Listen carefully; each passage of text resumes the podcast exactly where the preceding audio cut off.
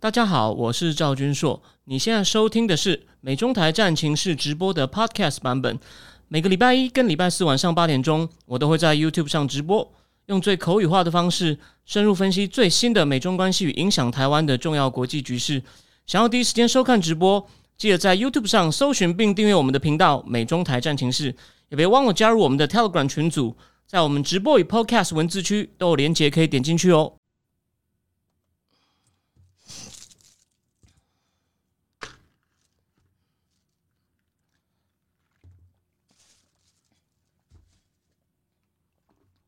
好的，各位美中台战情室的观众朋友，大家好，欢迎今天来到我们第两百三十、三三十七集哦。我先换一下，有一个标题错了哦。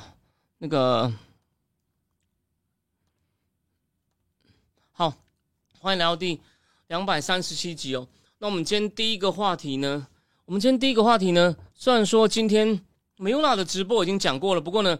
这是一个 ongoing 不带变不但变化中，刚刚我一直到刚刚呢才有一个皆大欢喜的结果，所以呢，米拉讲的时候呢，之后呢又有些新的发展，所以呢，我今天可以说是跟他共同完成一个一个一个一个一个一个重要主题的这个接力啊，接力。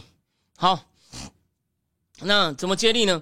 第一就是今天下午。连我在写预告的时候呢，哎都没有都没有都都还没有发生，就后来就发生了。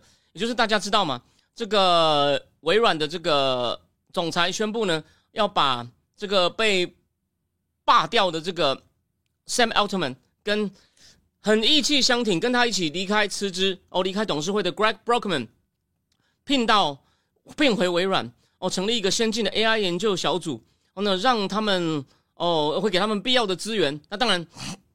就避免他们另外成立公司哦，或者是这个，或者呢，万一哦，这个很多人从哎，Open AI 要离开，要跟他们走，的确有些大将哦，像有一个 S 开头的，反正还有好几个人哦，名字都很奇怪，我就不念了。反正一些重要的大将呢，如果因此而流到别家哦，如果展开抢人大战，那微软等于就失去这个，就等于失去很多精兵嘛。那大家也知道，微软占了百分之这个四十九的股权，我投入了一百三十亿。美元的资金，那还好。那我们我先帮他，我们来讲一下这个。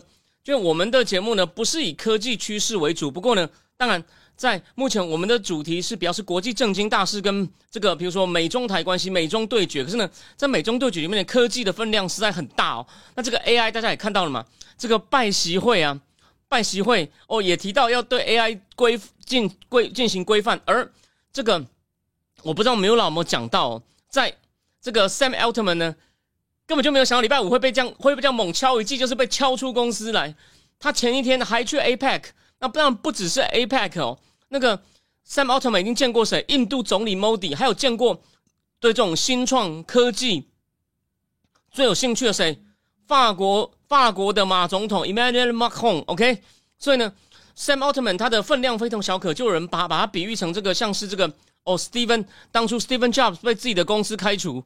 当然，虽然有人反对这个说法，但我认为呢，也不是说这个比喻呢，并不是说没有道理。那因为我们的节目呢，常研究常常是这种国际政经大事，还有一些背后一些哦国际政治性题里面一些比较长期基本的动力。当然，我们节目时间有限，哦，更深的呢，你有兴趣，麻烦你哦，你愿意的话呢，去定定看这个赵金硕政经智库。我们会探讨一些更长期的主题，比如说我们现在上礼拜五初步讲了，那原则上可能这礼拜五会再加开一场这个经济战争。你看，我们从这个第一次世界大战呢，各国哦如何就靠这种哦制裁封锁，而且呢，它没有你想象那么简单。那个魔鬼在细节里面哦，有看的人你就赚到了。这个细节呢是非常有趣的。好，我们回过头来，先不讲这些，重点是呢，我们就要讲一下这个哦蛮有趣的这个。当然，我们外人看就像在看台湾霹雳火一样，这个哦权力斗争的过程哦，那个这个呢，其实这次从各个消息看起来呢，主要去发动斗他的人哦，但他们的董事会的声明非常的不清楚嘛，说他们出现沟通上的问题，然后呢，这个董事会不能信任他了，好像意思是其中一个理由是说，为什么有沟通上问题？他很多他在做的事情呢都没有告诉董事会，所以董事会不爽了。那我在讲一些这种权力斗争的可能原因跟一些很很有趣的过程以前呢，我不知道米拉有没有讲到，这个这个 Sam Altman 他好像技术背景不是很深，那真正的技术底就是这是霸他发动把他罢掉赶出去这个这个伊拉苏斯克苏兹克维哦，他就是当初跟杜林奖得主 Jeffrey Hinton 还有他的师兄 Alex 哦三个人非常重要，把公司基本上呢就一开始呢他们把他的公司就后来就后来就卖掉卖掉，应该是卖给谷歌。卖给 Google，然后呢，他们自己呢重新弄了这个 Open AI 前，它是一个非盈利的公司，虽然它有一个，它现在开始转向盈利，而这个 Sam Altman 就是非常在搞很多盈利的事情。我觉得这跟这个苏兹克韦呢出现了很大观点的纷争哦，所以呢沟通不顺。简单说，为什么呢？我先讲一下这个 Sam Altman 在干嘛呢？他跑去中东，诶。他跑去中东跟沙特阿拉伯，还有一个叫做莫达巴拉基金，这个有名的不得了。这个是那个 UAE 那个总管理资产大概好几百亿美元。你如果有看过讲那个刘特佐，马来西亚的刘特佐如何跟前首相纳吉如何盗国盗走四十五亿美金的那本书里面，就讲到这个莫达巴拉。刘特佐一开始就是因为有那边的人脉，他觉得我想要干一票，我才不想去普通的上班，就算去去高盛当一个。初级交易员哦，年薪十几万美元，这不是他要的生活。就是我要干大事，然后就好像台湾有人，我要当网红，我的文章有几，我文章有几成千上万人看，多少人转，结果被日本博士笑说是高中生，有没有？有这样，有些人到六十几岁，忽然不服气，看他眼看这一生失败要完蛋了。OK，那刘特佐是年轻，这人家很厉害，虽然用的手法极不正当。就讲到这个 Moda 巴拉公司，他在中东要谈，要谈。要谈，就是谈一些计划。他要干嘛呢？他打算想要什么？拿一笔钱，他要重新制造晶片，就是变成要取代这个 NVIDIA 的晶片，能够降低、提高它的算力，降低成本。这是其中一个。然后还有一个干嘛？他跟苹果那个设计天才哦，就是那个那个叫什么？那个名字有点难念，E E I I V E 那个人呢？他们呢也重新要弄一个以 AI 专门应用的硬体。你也知道 AI 是个软体，他们想要一个 AI 导向的硬体，所以呢。他有很多想法，都是跟商业化赚大钱有关。可是呢，OpenAI 当初是一个非盈利的机构哦。它的简单的基本设计是这样子哦，有两点很特别。第一点就是呢，它那个盈利的部门哦，盈利只能到一个上限，微软可以拿走一定的收益，剩下钱就要灌到非盈利的部会非盈利部分。也就第二，也就是 A，OpenAI 是个非盈利组织，所以微软呢在里面一席董事都没有，它有六席董事。哦，我们现在讲一下，这个就是关键的权力斗争。有六席董事，那个奥特曼自己被踢出去 g r o k m a n 跟他一起走，还有四席，四席里面有很有苏兹克维一席，三席了没有？还有一个叫做就是那个那个想要是线上体育网站 Quora 的那个那个创办人那个 And Hello，哦，四个了。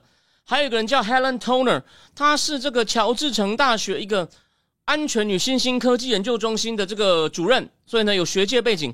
再最最后一个，Tasha Macaulay，这个超有趣了。他是兰德的这个是有点像兰德的高级科学家，智库兰德兰德公司。兰德公兰德公司是一个哦兼顾科学，呃常常发表有关解放军的报告。兰德的报告非常的权威，我下载了几个，但都两百多页，我实在是看不完。但是呢，你有兴趣，英文够好，钻研解放军的兰德，如果是民间的报告，除了美国国防部也刚出一份以外呢，兰德的报告你千万不要错过。他 s h a m a c a u l y 的先生是谁？恋下五百日的男主角哦。当初他结婚的时候，他太太呢是个机器人科学家，很很不得了哦。然后今天我在脸书上贴了以后呢，也有人说这个他 s h a m a c a u l y 呢，他的气质跟这个当初那个店里面的 Summer 哦有点像。那为什么我们可以确定这个苏兹克维跟这个应该是苏克维搞的事情呢？因为这件事情出来以后呢，其实背后的大股东哦，但你看他没有在董，他没有董事会的席位。所以你就知道它的它的这个架构跟一般的这个一般的大企业啊完全不一样，它真的是一个呃，这个是一个非盈利哦，它是一个非盈利组织，它是个非盈利组织。然后呢，投票呢，你想想看嘛，Brokerman 基本上那个 Bro Brokerman 那个我讲一下，Brokerman 跟这个奥特曼不可能会投，所以说是剩下。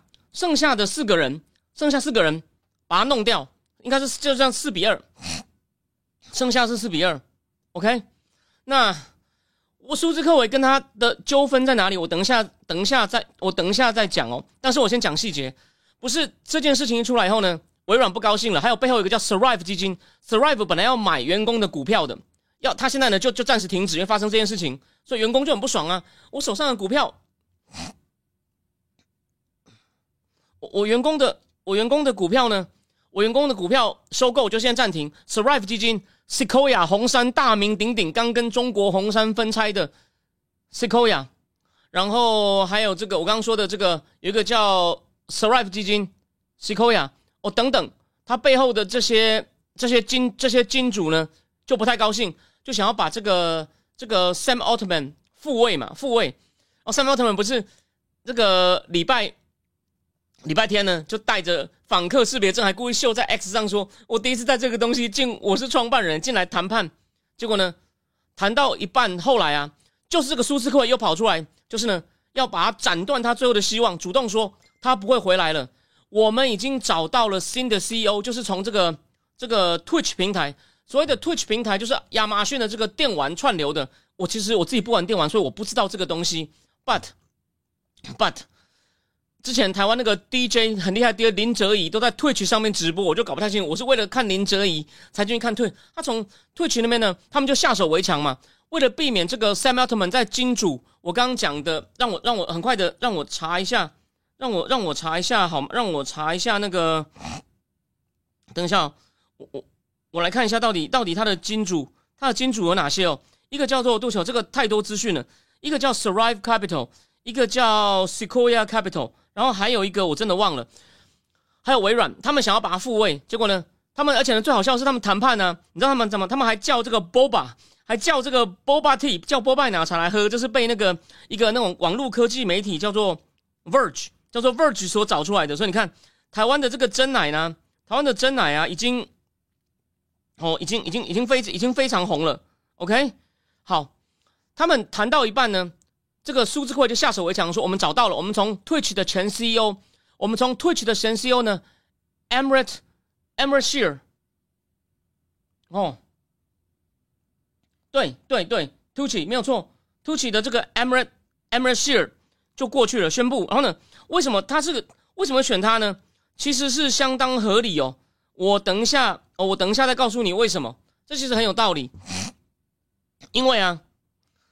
这件政变一发生啊，那个这个希尔就好像把一个推文设为他的最爱，就他就是有关这个政变的消息，还恭喜苏兹克维说真的去对这个终于把这个这个奥特曼哦，终于把奥特曼弄下去了，就这个意思。你知道，就他们的想法是一伙的。那这边呢，我要讲一个很重要的，就突起这个希尔呢，他是很重视这个网络安全的。那什么叫网络安全呢？简单，我只简单说，因为我没有技术背景，可这真的很重要。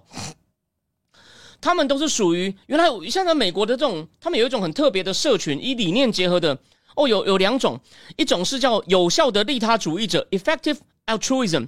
这个呢，经济学人曾经做了长篇报道。我看起来，我可能必要的时候，我必须要把那长篇报道内容看完、消化完，写给正经智库的人看。但还有一派叫做 effective accelerate accelerator，有效加速者。有效加速者就认为。人类这几百年的进步都是靠科技，所以呢，我们要尽可能的，就是呢，做科技进步，有点技术决定论。那这个呢，我知道台湾哦，不要台湾了，台湾有很多文青，而且越左派的就会啊，人文价值很重要啊。诶，我部分同意。不过呢，人文价值通过通常在在科技科技好、经济好的环境更能得到发挥，这个实在是太明显了。我这边举一个你可能不觉得直接相干的例子。我二零零九年去越南出差的时候，我被越南路上卖的报纸杂志摊吓到了。我好像有讲过，他的所有杂志都是翻译英文的。你远远看以为在卖英文杂志，近看是越南文版，就是没有自己的媒体，没有自己的文化。哦，至少以纸纸本出版来说，然后呢，他们也看那个，我看那时候王力宏那个多多的是你不知道是那部电影，也看得很高兴，也看很多大陆的电影、中共中共的电影、港台的电影，所以你就知道。经济跟文化呢，其实挂钩很深。那经济没有错，从工业革命以后，它跟技术挂钩是非常的。所以说，人文社会绝对有它的价值，人文社会绝对有它的价值。所以这边我们把话题扯开一点哦。这个朱静一呢，就把马克思狠狠的酸了一顿，然后就说：“我世界要被这样的人操控啊，实在是太恐怖了。”啊，问题是这样讲好了，我我觉得朱静一他对马克思第一他的评论很不公道，那最后一句倒是值得讨论。那啊，你也没办法啊，除非你能找到一群有技术能力跟你跟你想法相合的，你们去弄一套跟他对打啊，不然啊，不然你要没不然你不然你不然你要不然你要怎么办？我举我再举个不相干的例子。以前西藏啊打不过外敌入侵啊，他们就只好怎么那些喇嘛就怎么归因呢？说一定是我们经练的不够诚恳才输掉，我们念经一定会赢的这个就你就抵不过人家枪炮的物理学，就是可以把你打穿嘛！你在那边自圆其说，说我这次经没有念好，是没有，这很无奈。我没有说经不重要，宗教对于很多场合，对于很多时候对人心抚慰，或者是回答一些技术面不能回答问题，是很有它的价值的。可是没有用，这种时候，这种时候你就是。哦，不信没有用，OK。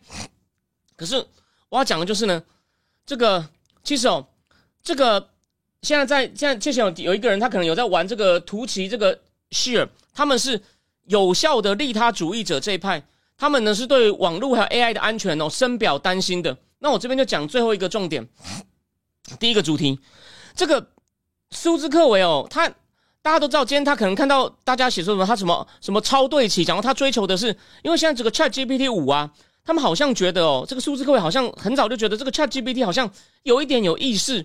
那 Chat GPT 五听说他们实验版发现功能更强大，可是呢，会他会自己作弊，会用一些不道德的方法要求做到你要他达到的方式，也就是呢，他有点有点有些地方看起来有点安全隐患，有点不受人的操控，有一点了哦，我大概知道是这样子。可是呢，重点来了。那苏兹克维就说：“我们必须要确保一个是他提出一个很棒的大原则，这个无关技术面知识。我觉得这个大原则很棒。他说，AI 必须要对人类有爱，我们才能够放心的去用它。就是呢，它不是只是个机器，只有只有工具理性。你懂我意思吗？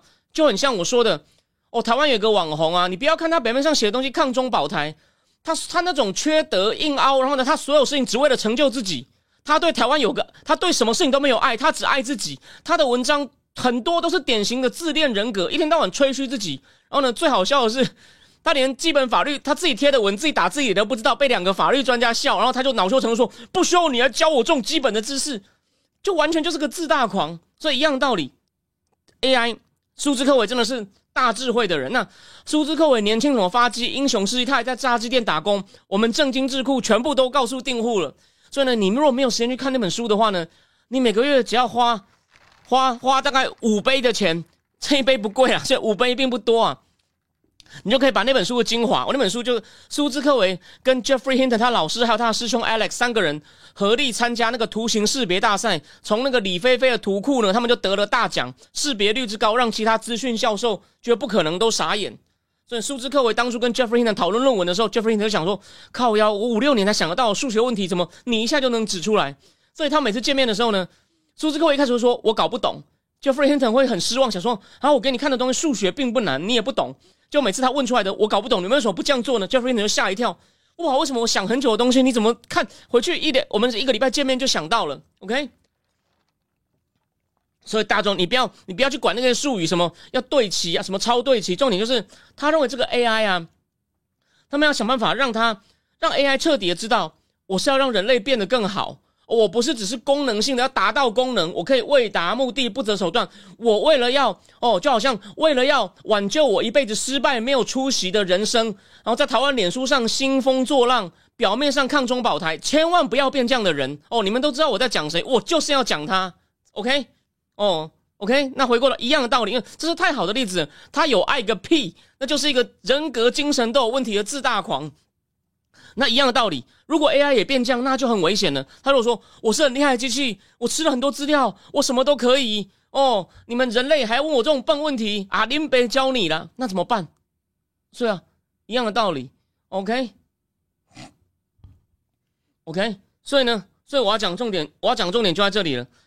所以苏兹他，但他看到这个 Sam Altman，你看嘛，但是奥特曼商业上厉不厉害？我看了这些就很厉害啊，跑到中东去要钱，要做出跟黄仁勋对抗的这种 TPU Tensor 那个 Tensor Processing Unit，然后呢，能够降低成本，哦，提高这个人工智慧训练模型的这个运算力，还要弄出一个 AI 专属的硬体，跟贾伯斯之前最厉害的那个设计师，好像郭台铭也提到过那个人，哦，都要这样做，OK。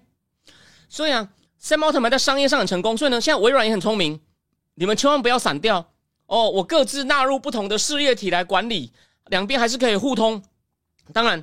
微软现在有在考虑哦，要不要加强它董事会的功能，免得又出事。不过哦，对，我再补充一点，权斗的过程为什么谈崩了呢？Sam Altman 进去说：“哎，我现在背后你看，所有金主都支持我。他本来很有信心，我一定会复职。结果你看，苏兹克维比他厉害。Sam Altman 提出三个条件，改组董事会就是你们想赶我走，你们回家吧。就是那四个人，Helen，还有这个这个 Joseph Levy 的太太 Macaulay，可能把苏兹克维也赶走。”还有这我说的 Helen Toner，还有 Dan and Hello 四个人赶走，然后呢，要而且呢要改变，反正要改变改变董事会，然后呢还要把公司呢转向更盈利，就是要照我的方法来了。那苏兹克韦当然要挡啊，这是真的是最后对决了嘛？两个人就是我要把一个往东拉，一个往西拉，所以很精彩。没想到苏兹克韦挡住了，那微软呢也没有让他们就是彻底翻脸，分道扬镳，各搞各的。哎，微软说纳入我旗下，我不要让你跑掉。当然了，有很多高手可能会离开 Open AI，跟着。这个 Sam Altman 跟 Brockman，但是都还在微软旗下，所以呢，这一招是真的蛮厉害的。所以微软做的很漂亮，所以呢，他还是笑到最后的人。这个呢，蛮精彩的大戏，就是我们这边几乎没有讲什么技术面知识，告诉你说这个过程啊，哎，在在几天内你可以演这么这么曲折，难得可以看到啊，这个台湾霹雳火哦，都都不算什么了，好吗？而且呢，这个我觉得最后这观点很重要，就是你的 AI 要对人有爱。他所做的事情不会伤害到人哦，这真的很重要。我再补充一点，其实哦，之前董事会还有两个大咖，但都因为利益冲突退出了。谁？第一个还有谁？就是我，就是我上礼拜是跟 Vicky 对谈的时候的 Elon Musk，Elon Musk。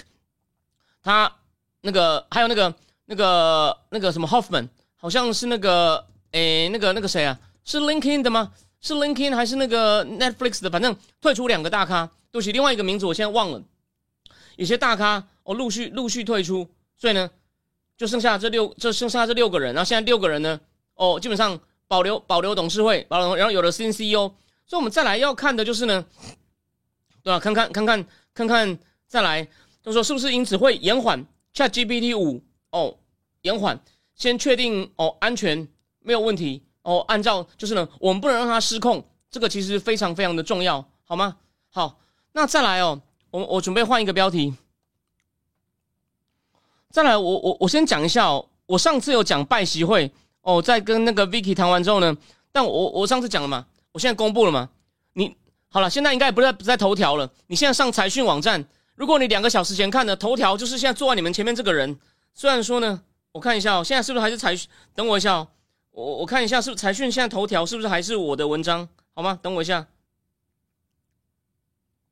大家看一下，这是这是财讯网站，你看有没？你这个可能不够清楚，但你有没有看到拜登跟习近平那篇就是我写的？那你知道为什么财讯编辑会找上我吗？他有写到说，哦，你有看到一些别人看不到的东西，他大概是这个意思。所以我要说的是呢，如果你刚来，你可能还不习惯我的表述方式。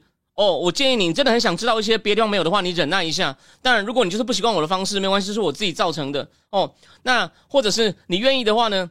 正经智库有写的东西，或者是或者是呢？我我正经智库讲书的时候，我会有笔记，就会讲的比较严谨。哦，我现在因为一些理由，我真的在直播里面呢，我的笔记比较少，所以呢会讲的比较乱一点。好，那再来第二件事呢，台湾大概不太会注意，但我觉得。他上台，这个人非常有意思哦。当然，他能不能改变阿根廷，我认为有蛮大的隐忧哦。这个人跟这个巴西的 Bolsonaro 甚至很像哦。川普也很喜欢他。川普在 True Social 上还发推恭喜这个这个 Javier Javier m i l e 哦，他是一个经济学家，二零二一年才当选国会议员，三年后变成总统哦，得票率五十几。还有他在阿根廷的二十四个省的二十一个省都赢，他是史上最大最大胜的总统哦，就是一个。算是几乎是一个还算是个素人哦，才当国会议员三年，而且呢，他好像被人家批评他的国会议员薪水啊，他很有创意哦，他好像被他批评，就他也在批评说政客贪污腐败哦，进政坛只为了赚钱，他为了要就你自己也当国会议员，那你不就不能不不不能自圆其说了吗？他每个月的薪水是拿出来抽奖诶，这个人有很多蛮好、还蛮妙的事情哦。跟跟川跟川普某些有些那种很不按理拍出来，薪水是每个月拿出来抽奖，但这只是其中之一哦。那我先我先讲我先讲两点哦。第一，你在报纸上可能在中国媒体也都会提到，阿根廷通膨一百四十几趴，贫穷四成的人在贫穷线以下。米雷之中的两两个证件嘛，阿根廷批索不要了，不要了。还有政府支出至少删减百分之十五。然后呢，政府的十八个部会要删到剩八个，他要把国家拆掉。因为他说这个 cast，他说我们像是我们这样，我们阿根廷像是个种姓制度，就一小撮精英在那边得利。这这这其实不能说没有道理。所以我要拆掉国家。那我这边要讲一下哦，他的很多观点呢，他的很多观点呢是是什么？是接近就是这种早期的叫做 liberal，都被讲成他是一个 ultra libertarianism。Libertarian 就自由意志论者，也就是奥地利学派。那奥地利学派呢？这本书有得奖。这个作者的第二本书《Cracking Capitalism》，我在九月政治库讲了那本书的一些重要内容。但这个呢，这个呢，他追溯早期奥地利学派的观念，还有那些 Mises 的人如何慢慢他们的生涯怎么形成。Mises 是公务员，还有凯因斯就是奥地利学派，像那个对对，就是我说的 Mises 那些人。哦，怎么样？他们的一些生平、思想怎么演进？这本书非常重要。等我半年后忙完回来看英文书，虽然它不是最新的书，可是呢，我考虑把它纳入，因为这个古思潮很重要。后来就是什么，Milton Friedman，Milton Friedman，还有 Milton Friedman 的儿子、孙子，还有谁？还有张五常，帮一周刊写了九年的张五常，他们某种程度上都是这派，就是认为你要尽可能的减少政府干、政府干干预，政府除了必要的国防。公共财之外呢，你要做的就是有点像政治要为经济服务哦，不要有复杂的法律，政府要尽减少干涉哦，然后呢，税率越低越低越好哦，这样呢才能够哦才能够让商人能够赚到钱哦，保护财产自由哦，让经济能够自由运作、自由结社。那这样的这样这样的东西呢，虽然好像被认为是很就说很自私，只顾自己赚钱，不过呢，这样有个好处，通常这样想法的人。最讨厌共产党，所以呢，先讲一下米雷就说他当选后呢，想要跟会跟中共巴西断交。他说巴西统鲁拉是野蛮的左派主义者，野蛮的左派。不过鲁拉还是很有风度的，恭贺他说我们希望能够跟你合作。哦，这是个好消息，希望你能能不能在国家治理的更好。他会不会跟着跟巴西断交？哦，我们不知道。那我们再讲一些，我刚刚讲的是他的他的一些基本证件嘛。那为什么阿根廷哦，阿根廷会？落落落落入这样的落入这样的潮纠呢？简单说就是呢，他的政府支出太高，然后呢，甚至也盲目的补助各省，然后呢，预算就一直赤字，赤字不够了就去发钱，发钱就一直哦，基本上就恶性通膨。简单说就是这样子。不过他这次会赢是因为呢，他们第一轮有三个人，那第第。第三名的叫 b o l Right，有得二十四趴，米雷得三十趴。第一轮本来是政府的贝隆党，我等一下会讲贝隆。贝隆是当代政治学里面一个奇迹。阿根廷的政治经济，照我的老师，我的老师叫 Adam p u s h a v o s k y 他如果在当代的政治学界自称第二，没有人敢自称第一。可是他当年我在他课堂上，他就讲过，阿根廷的政治经济是各种元素最复杂的一个国家。哦，那而且他有个很特别，这个我。我还没有仔细研究，我对阿根廷懂得不够多，但这次选举部分我看的够多了。至少以台湾来说，全世界唯一一个政党是个人崇拜，你看比共产党还夸张的贝隆党 （Peron）。你可能你可能对贝隆也不太清楚，可是呢，当年马丹娜演那个《Don't Cry for Me Argentina》，她就是演贝隆的太太艾维塔 （Evita）。她其实叫 Eva Vita，那个 I T A 哦，是西班牙文里面的小的意思，就小艾维的意思。OK。有点像阿卡讲那个讲的意思。好，回过头来，这个贝隆党呢，就是笼络工人哦，社会福利。那那可是呢，第一轮有三个人，第一个就是贝隆党的候选人，经济部长 Sergio Sergio Massa，然后呢，再来就是这个 Javier Milei，然后第三名那个人叫 b o l Right，他是上一个总统 Macri，就是呢，当年川普跟习近平在阿根廷办 G 二十，就谈到一半，孟晚舟被逮的那那个总统 Macri。那个 Macri 那个党，他是中间偏右的，所以他他不过呢，他因为动员他的党，他有他的候选人 b o l Right，第三名支持这个 Mile，所以呢，基本上他支持基本上赢定了，只要不做票。虽然米雷之前一直喊可能会做票，还好没做票。但是他为了因为 m i l l e 有些地方太太天太出格，所以呢，他的党很多人也流失。不过还好，看起来选民有听话，所以 m i l l e 才能以最大的阿根廷民主化以来最大的胜负差距打败了贝隆党。但是你不要以为这很简单哦，虽然说虽然说有了这个，有人就说这个是个数学上的关系嘛，你把第二十四趴加上三加上米雷的三十趴，哎，还真的就五十四趴，他真的就得五十四趴。可是呢，其实贝隆党做了很强的反扑。为什么？因为贝隆党，你看，从贝隆是一九五几年时代阿根廷非常受欢迎的人，他就是笼络工人。因为这个就牵涉到政治经济学上大辩论：进口替代工业化与出口导向工业化。我在政经智库七月讲顾朝明那本书的时候，把这顾朝明虽然不是专门的发展经济学啊，可他把这两种模式的优缺点，我觉得讲的比我当年小时候读的那些东西更好。但我这边没有时间细讲。可是呢，拉丁美洲其中有一派理论就是拉丁美洲。因为进口替代工，什么叫进口替代工业化？我我我我们不进口福特了，不进口 Chrysler，我们要设高关税，然后呢自己做车子。那一开始很多东西做不出来啊，就进口进口零件来组，组好了就变阿根廷玉龙。可是呢，这样组通常很没有效率，甚至还有哦它组起来为了特别卖便宜，就变成进来的零件加起来比车的售价还的成本比售价还贵，就变成。它的创造的产值是负的，有些国家我不是说全部。那进口替代呢？因为国内市场又很小，产品品质也不一定好，所以啊，所以哦，进口替代很容易遇到瓶颈。然后呢，当经济上减缓的时候，简单说，政府就开始乱印钱，哦，乱印钱因为引，嗯，当人民经济不满，政府就印钱，印钱又通膨，通膨就人民哦，军人、工人、学生、公务员起来抗议，然后呢，全国乱成一团，然后呢。很多国家军人出来政变，不止阿根廷、智利有没有？所以之前那个智利政变，今年是五十年，就是当年阿耶德政变，然后请了芝加哥学派的经济学家当，包括 Milton Friedman。来帮他做经济顾问，所以这是个大问题。所以当初哦，这种把政治跟经济之间的关系讲得最清楚的，都是一些拉丁美洲的政治经济学家，包括之前曾经当过巴西总统的 Cardoso。我在讲巴西的时候有没有讲过？有吧？所以拉丁美洲其实，在中共崛起成为另外一种模式以前，它是政治经济学上各种理论、各种实实验、各种变数，你去研究它互动的宝库。好，这是其中。对台湾也经济过，后来这个一纵容的十九点财经改革哦，就开始往出口导向。有一个人最厉害，有一个人呢叫做吴永平，大陆人，清华大学的教授，他就写过这方面的，他写哦。但台湾很很很妙，台湾当初国民国民政府想要把台湾改成出口导向，可是呢，他本来是想要引导大企业，可大企业都不听话，都是被国民党垄断，那高官所赞助，都是一些台湾人的这种小企业，当然也包括郭台铭，虽然他不是台湾人，他算是外省人。台湾人的各种小企业开始拿着皮箱出去谈订单，有没有？等等，当然也有一些外资的技术转移，比如说 RCA 这个，这个以后以后有机会再讲，或者在正经智库正经智库里面讲。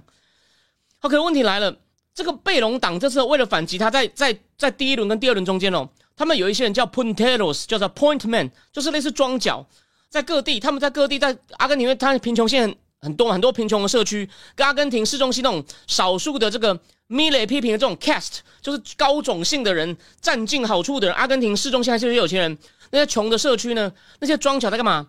帮你小孩进学区，帮你申请健康保险哦，帮你甚至路灯、路平灯亮、水沟清了。他们这种 punteros 就大举动员，大举动员。所以呢，看起来哦，好像而且呢，还有什么？就是因为生活已经不好了，就恶性循环。这个米雷当初讲我要拆掉国家，还好，因为第二轮。他为了拿到第三名，那个就是中间偏右政党，那个叫做，我现在有点忘了，叫做 Puntos por el cambio，就是呢，那个 Puntos 我没有查什么，就是 por el cambio，就是 for the change，OK。他说你你不能这么激进，所以呢他就说我会维持教育跟公共卫生的补助，所以呢 Mila 有做一些 Mila 有做一些妥协哦，免得因为很多人受国家补助来活得下来，他很怕这个 Mila 一上来你要改变，好了我也想改变，可是。会弄到我啊，所以我不愿意啊。加上米勒有些很天的话，他曾经说过器官应该改买卖，因为他就是那种自由意志论者，他他就是那种觉得什么东西都应该尽量让市场决定，国家不要碰。所以我才说我今天秀那本书很重要。而且呢，他他他他很爱他的狗，他没有小孩。他初选营的时候呢，还把他过世的狗的名字一个一个念出来。他好像也会大谈性，所以呢，让他个性好像也很暴躁。那他的那个什么，他的政治组织哦，好像跟这个民众党很像，就是人来来去去的，谁有影响力，又看他那时候谁跟更好。他的国会也没有多数，在各省省长 也没有多数，所以呢，这个倒是跟民众党非常的像，民众党非常的像。然后他是经济学家出身，不过呢，他的学校好像没有很好，所以呢，他好像也没有什么重要的学术成果。但是呢，一开始是就是网脱口秀网红啦，然后呢，后来就当了国会议员，然后呢，当然贝隆党实在搞得太糟了，所以呢，他这种很大胆激进的主张，哎，就得到了欢迎。像他那种，哦，他他讲话也很好笑哦，他他还一头乱发，然后他怎么讲吗？我头发不需要梳，由自由市场的风会把我的头发梳好。然后据说他也很藐视体制，他自己的党也都乱七八糟嘛，所以。法国《世界报》有去访问当场去输的那方 Sergio Massa 那边去问一些人，很多人都哭了，说这个疯子来会把国家搞垮。而有一个人就说：“我心中我现在感到不是怕，我感到是 terror，terror。”那某种程度上也不能说没道理，因为左派的人对这种右派看起来比较疯狂的人都恨之入骨啊。这个 Bolsonaro 也被巴西某些人恨之入骨啊。所以，但 Bolsonaro 跟川普都说：“好啊，好啊，选得好啊，米勒选得好啊。”那。我的观点是什么呢？第一，先不管 Miley，，我也觉得 Miley 有很多问题。但第一重点就是，你贝隆党实在是搞得太烂了，所以呢，年轻人真的都非常的不满，没有希望啊，没有工作。然后呢，通货膨胀，然后呢，阿根廷对美元也贬值了七成。那年轻人，年轻人一点都看不，一点都看不到希望啊！就好像对不起，之后有在说，为什么拜登经济学对年轻人很不、很不那个？第一，你弄到物价那么高，然后呢？现在房价也高了，年轻人都还没买房子啊，然后呢，租金也变高了，所以，然后呢，虽然说拜登他被很多跟着很多议程跟进步左派很像，所以呢，什么堕胎啊、性别政策啊，哦，一些左派青年很喜欢他，但是说美国大部分左派青年只占一小部分，他们只是声量很大。美国大部分的青年为了目前的高涨的租金买不起房子，还有一块牛排本来七不几磅的哦，现在七块变十四块，大部分年轻人超不爽的好吗？虽然大家有减免学贷，好了，可是学贷也不一定年轻人哦，有些人十几年都还不完哦。OK，所以你贝隆党做的太差，所以年轻人就希望带来改变。年轻人比较不怕嘛。当然，我刚讲了嘛，贝隆党那些 punteros、那些 point man、point woman 到处去跟他讲，这个 Mide 来是疯子哦，他会搞搞烂哦。你你你你不要投，有一定的效果。然后呢？加上这个 Sergio Mesa，他也够厉害。他意思说，我会做一些修正，我来会矫正我们政府这没做好。虽然他就是经济部长，所以这也真的很妙。就你明明就是元凶，可他还说，嗯，我会做一些调整。反正呢，我们会带大家哦过这个痛苦期，而不像这个 Mile 疯子，不尊重体制，讲话很天，哦乱搞。他呢会把国家类似带向，可是呢，他们胜选的时候呢，你知道吗？他的群众哦。就一直在他的总部外面喊 “Libertad”，自由，自由，自由，就是我们被这群政治经济精英压榨剥削太久了，把国家弄成这样，所以呢，我们要自由，Libertad，应该就是 Libertad，他的党就叫做 La La Libertad Avanza，就是呢，The Liberty，自由前进，自由前进党，OK，所以啊，我认为哦，他如果能够收敛那种其他那种奇奇怪怪的说法，的确是阿根廷需要缩减政府支出。那批索已经那么烂了，你以前哦，以前阿根廷的经济部长哦，曾经把美元跟阿根廷批索一比一，曾经稳定过汇价，所以这招哦，你干脆把它再往前推一步嘛，也不用一比一了，直接就废掉，用美金。其实柬埔寨也是啊，柬埔寨用美金也通啊，所以呢，说不定比较好。你有听过柬埔寨有恶性通膨吗？没有啊，所以这招在平常不要乱用，可是这种时候呢，阿根廷烂那么久了哦，阿根廷已经他已经受过 IMF 他二十几次救助了。他战后没几年就发生一次危机，啊，每每每每一次危机持续两三年，就把之前的经济成果又倒回去。所以阿根廷在一百年前是跟德国、法国一样有钱的地方。那时候有些欧洲比较穷的移民是决定要去纽约，还是要去 Buenos Aires 那边呢？Buenos Aires 那边是丢铜板决定的。但阿根廷现在变这样，阿根廷有很很好，有很好资源啊，牧场啊，还有一些做那个电动车的原料都有。所以阿根廷的经济前景呢，其实。是不错的，阿根廷的经济前景其实是不错的，but but 就是被弄成这样哦，其实是非常可惜。所以 m i l e 如果呢能够专心的先在经济上哦弄一些就 big bang big bang 那些做法在正常，如果你渴望正常的，你会觉得他这样是乱搞。可是呢，阿根廷的情况，我就讲了嘛，我大致知道那情况真的是蛮蛮糟糕的。所以呢，你一定要哦，你一定要有一些大破大立。所以呢，我们可以给他一个机。当然，他有些做法对台湾的女权主义者会皱眉头，反堕胎，他反他反对堕胎。哦，他是很多政治立场是非常保守主义的。哦，他讲的讲话也很甜。他说他好像只有一个伴侣，他没有太太。他说。我不反对同性婚，我不反对同性婚姻。不过呢，我根本上反对婚姻制度。你知道，他讲话真的是很 很自由，不太像一个政治人物。你可以冒上跟川普有点像，不过呢，他毕竟书读的比较多。你看哦，最后讲一次哦，川普讲话，你真的看出来他的知识面很狭窄。不过呢，他很务实，就他重视的东西，他要怎么做到呢？他其实有一个很明确的路线图，虽然有时候可能很粗暴，哦，人家骂他都更没有风度，骂回去真的是很很没水准。可是呢，他想做到的是。他很清楚，然后呢，当然我说了，他对一些比较抽象、看起来没钱赚的事呢，就很没有耐心，这样是不对的。这就跟郭台铭有点像，他们就太务实，他们不知道当国家领袖后有一些抽象，但是呢，但这种人有个好处，他能解决当下迫切的问题。所以对不起，我这边补充一点，川普又跑到德州去看移民问题，昨天跑去了，所以你就知道，现在这个绝对不是说什么啊，这我们只是我讲拜登的危险，现在是经济学人在讲，华盛顿邮报也在讲。对，我只跟你讲说，拜登的情况呢，他这种很温吞，然后呢，什么都想要的政策呢，真的有很大问题。我们今天不讲啊。最有人问说，讲一下蓝白河，有人说不知所料蓝白河，结果呢，当然你看我我上礼拜是讲了什么？我说了嘛，他们和谈的条件，第一，并非不能让柯文哲上位，其实都安排好了，柯文哲上位，那个这套这套这这六点协议也能运作。第二，我说柯文哲可以翻脸，C，柯文哲翻脸了。哦，现在呢，我一直在讲，你有发现郭台铭跟土条特别安静？我们花三分钟讲郭台铭跟土条特别安静哦。你看嘛，他们一直在把柯文哲拿。我讲，有人就说郭台铭跟柯文哲都要，个土条跟郭台铭都要都在吐柯文哲，表示真的不行。我的相相反，老郭是我跟你讲，阿明哦，对于争取一般的选票、大众民意，到目前为止各方面都很掉漆。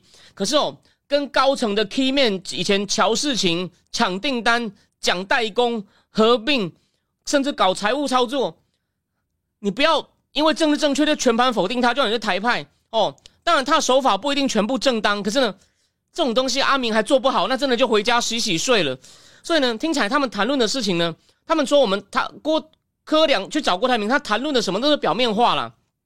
当然，他们现在有点是在训他，说我教他一些东西你不懂啊，就是把他气势压下去，就是你你去兰宁那边被欺负了。来跟我阿明谈啦！你要什么？我们摊开，就像以前阿明跟人家谈代工哦。你要用什么料件？你要什么时候交货？你价格要你价格要压多低等等哦。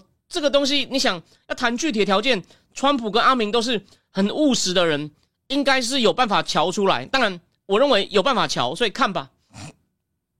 呃，不一定哦。所以我的意思说，现在黄世修他们。他们都不讲话，我反而觉得一定有在动作。我就跟他讲说，你去国民党，人家家大业大，就一直在弄东西搞你啊，在弄东西搞你啊，你你搞不赢他们的啦，你搞不赢他们的啦，你你来跟我啦，我这边呢，我这边呢，哦，我这边对你，你仔细自己想一想，你跟我和绝对有好处，我不会这样子像马英九这样强压你，他们可能会讲成对啊，马英九自己派个民调专家，就是故意选出一些对你不利的民调嘛。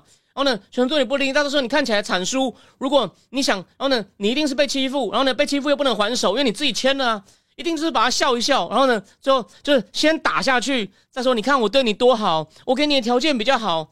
这套老郭还不会哦，这是他的强项好吗？在密室里面，虽然公开出来，我真的觉得，所以他跟柯文哲互补啊。柯文哲出来讲干话，他的粉还在啊，他的粉还在啊。然后呢？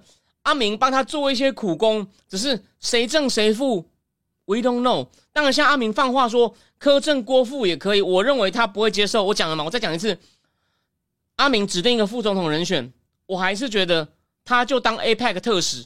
你有没有最后讲一下？你有没有看到那个照片？张忠谋这个就 APEC 见了贺锦丽，还见了白宫经济委员会主委 Brand Leonard。这样讲好了，我没有说阿明在。工厂跟商业之外有多强？我不觉得他强，他的幕僚也不够强。但是，他至少他要将来要自己成立一个办公室，找到能够跟这些人对口。如果他这样 APEC 特使，他比柯文哲强多了。